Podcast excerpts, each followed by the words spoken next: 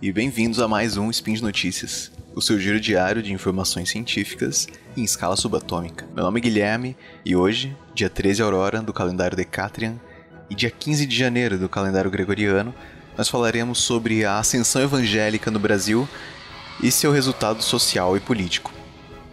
E no programa de hoje, a fé pública. Como pesquisadores têm tentado compreender o crescimento evangélico no Brasil e pare de sofrer a queda na atividade econômica e a ascensão pentecostal. Roda a vinheta. Speed Notícias.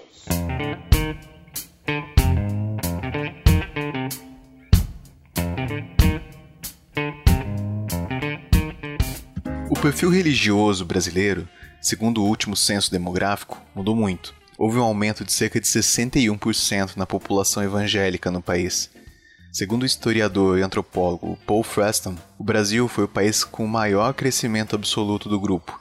E esse enorme crescimento começou a reverberar em outros pontos em nossa sociedade, dando à igreja evangélica mais participação, por exemplo, na nossa cultura e na nossa política. Pesquisas têm sido feitas para entender essa expansão tão vigorosa e a sua proporção atraiu outras áreas além da sociologia, que está naturalmente mais próxima ao estudo desse tema. Para colocar uma definição, religiões evangélicas são todas aquelas cristãs, não católicas e ascendentes do protestantismo. Segundo o sociólogo peruano José Luiz Pérez Guadalupe, que estuda religiões evangélicas e as suas atuações em diferentes países, o fenômeno é bem comum na América Latina e vem desbancando a hegemonia católica, que é comum ao continente. No entanto, esse movimento tem características diferentes em cada um dos países que o abriga. As estimativas indicam que se a pressão de crescimento das igrejas evangélicas se mantiver, os católicos devem se tornar menos da metade da população brasileira até lá 2022. O aumento da população evangélica tem aumentado também a sua representatividade política, como por exemplo a presença de evangélicos no Congresso e no Executivo. E ok, você pode até pensar que seja esperado que o aumento de um grupo na sociedade leve ao aumento no grupo dentro da classe política, Afinal de contas, em certa medida, os políticos são uma projeção da população que os elege. No entanto, temos que nos atentar ao fato de que esses representantes passaram a defender interesses dos grupos religiosos do qual eles fazem parte, que não era uma atitude tão comum anteriormente. Nesse contexto, Paulo Monteiro, do Departamento de Antropologia da USP, aponta que antes o estudo de movimentos religiosos tentava entender o seu papel dentro dos templos, mas como hoje ele tem uma força grande fora deles, a academia acompanhou esse movimento e mudou o foco de seus estudos. Segundo ela, no caso específico dos evangélicos, a expansão é pautada num triângulo, composto pela esfera religiosa, pela visibilidade midiática pelo protagonismo legislativo. Segundo dados apresentados por Priscila Lane Cassona em sua tese de doutorado, o número de candidatos do Partido Social Cristão que utilizaram termos como irmão, bispo ou pastor em suas campanhas, cresceu de 3 para cerca de 22% num período de 20 anos. A comunidade evangélica é um universo complexo, com correntes mais ou menos conservadoras.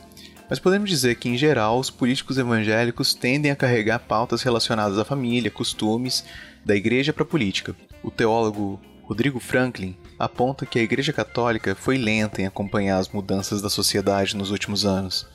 Ela se distanciou de jovens e da população mais pobre. A socióloga Lilian Maria Pinto Salles diz que, sendo uma instituição de hierarquia muito rígida, a Igreja Católica não conseguiu implementar mudanças e abriu espaço para a entrada das menores e mais flexíveis igrejas evangélicas, que sem hierarquias sólidas tem facilidade em se adaptar a novos contextos.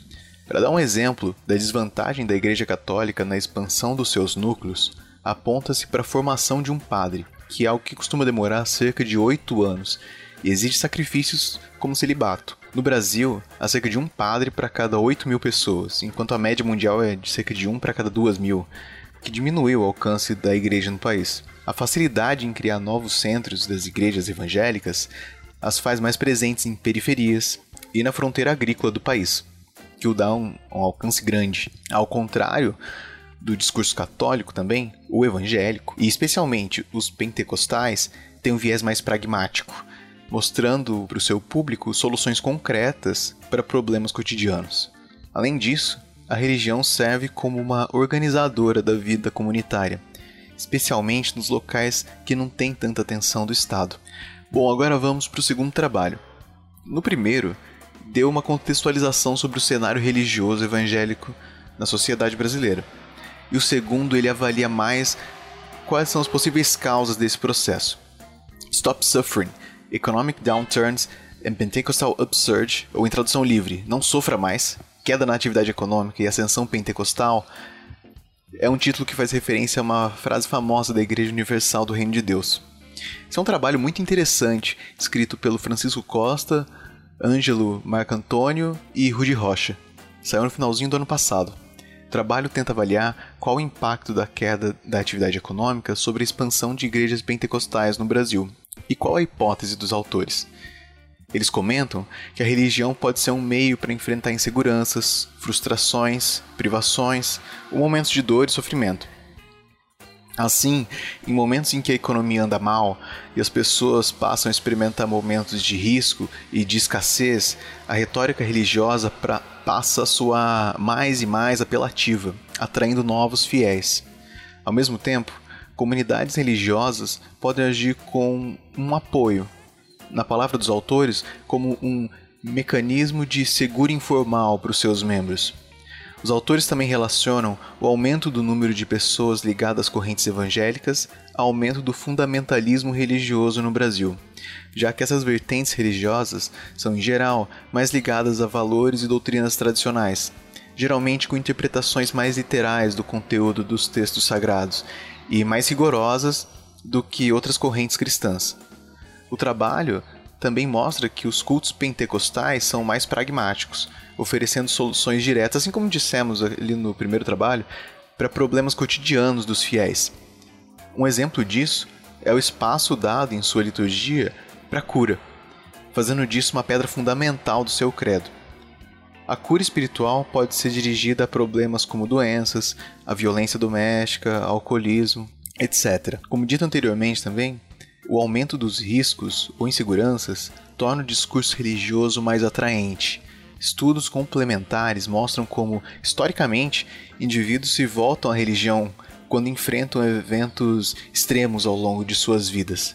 Identifique-se, por exemplo, que a população de regiões próximas a áreas afetadas por terremotos tendem a aumentar a sua religiosidade. Ao longo da Idade Média, regiões afetadas por tremores de terra tendiam a escolher figuras religiosas como líderes políticos. No Egito antigo, anos de irregularidade nas cheias do Nilo tornavam menos provável a destituição de autoridades religiosas. Da mesma forma, uma região afetada por uma queda na atividade econômica pode ficar mais suscetível ao, ao apelo religioso. Outros trabalhos também apresentam a relação entre economia e religião. Analisando populações muçulmanas, viu-se que quando a economia entra numa fase ruim, e a renda do grupo cai, a participação religiosa aumenta. Quando a crise financeira atingiu a Indonésia, por exemplo, em 1998, os estudos comunais do Corão aumentaram, assim como a participação em escolas islâmicas. No Equador, aqui na América Latina, se observou uma correlação positiva entre a participação em políticas de transferência de renda e adesão a cultos evangélicos em comunidades carentes. Para testar a hipótese levantada, os pesquisadores usam como referência a liberalização econômica ocorrida na década de 90 aqui no Brasil. Em economia, é um raro consenso que a liberalização econômica é em geral benéfica para a população de um país, mas ela pode ser severa no curto prazo, especialmente para alguns grupos que se beneficiavam antes do fechamento da economia. Então vamos dar um exemplo. Se tivermos uma liberalização na importação de tecidos, sem grandes impostos sobre eles, a população deve ter acesso a tecidos mais baratos e mais diversos. Mas o grupo que fazia da produção de tecido seu ganha-pão vai sofrer até conseguir mudar de ramo. Pode ser uma coisa bem difícil. Tomando como referência as regiões afetadas negativamente pela abertura comercial, os autores conseguem avaliar o seu impacto sobre a adesão às religiões pentecostais. Se verifica que um efeito negativo sobre a economia, especialmente o aumento do desemprego, aumenta o número de pessoas relacionadas a crenças pentecostais, convertidas de outras crenças cristãs. Uma queda de 1% no nível de emprego leva a um aumento similar na adesão ao pentecostalismo. E essa conversão é robusta à passagem do tempo. Ou seja, mesmo na década seguinte, né, de 2000, o efeito da ampliação do número de fiéis pentecostais ainda pode ser visto na população, indicando que um choque na economia, algo que pode parecer pontual, pode ter resultados de longo prazo. O estudo avalia diferentes grupos demográficos e encontra os menores efeitos de conversão sobre a população idosa, sobre mulheres e sobre pessoas com menos anos de instrução. Os membros de religiões pentecostais eles se destacam de outras vertentes pela confiança nos membros da igreja e pela importância que dão para o fato de seus representantes políticos compartilharem a sua visão religiosa. Eles também estão menos propensos a identificar, segundo os pesquisadores, a separação entre Estado e Igreja. Como consequência disso, vê-se que os choques negativos na economia levam a um número também maior de políticos de viés pentecostal e de um aumento na agenda religiosa, na discussão política e na formulação de leis. Curiosamente, também fica colocado que, embora o efeito da conversão ao pentecostalismo vá diminuindo ao longo do tempo, a propensão a se votar em políticos de vertente evangélica aumentou ao longo das décadas analisadas. Em resumo, o que o artigo aponta é que o desempenho econômico de uma região pode levar a sua população a integrar mais movimentos religiosos e aumentar a sua propensão a votar em candidatos ligados aos mesmos grupos, aqui avaliando espe especificamente os grupos pentecostais. Quando eleitos, esses políticos tendem a defender os interesses de suas religiões, afetando a formulação de políticas públicas e transmitindo a elas os valores de seus grupos religiosos. O, tra o trabalho também afirma, assim como outras pesquisas recentes, que a globalização e essas cadeias globais de produção têm um efeito colateral de aumentar a participação da população em grupos religiosos de viés um pouco mais fundamentalistas, o que pode ajudar a compreender a recente polarização política que temos visto mundo afora. E por hoje é só, ouvinte. Eu lembro que todos os links comentados estão aqui no post. Deixe lá também o seu comentário, o seu elogio ou sua crítica, declaração de amor ou seu meme preferido.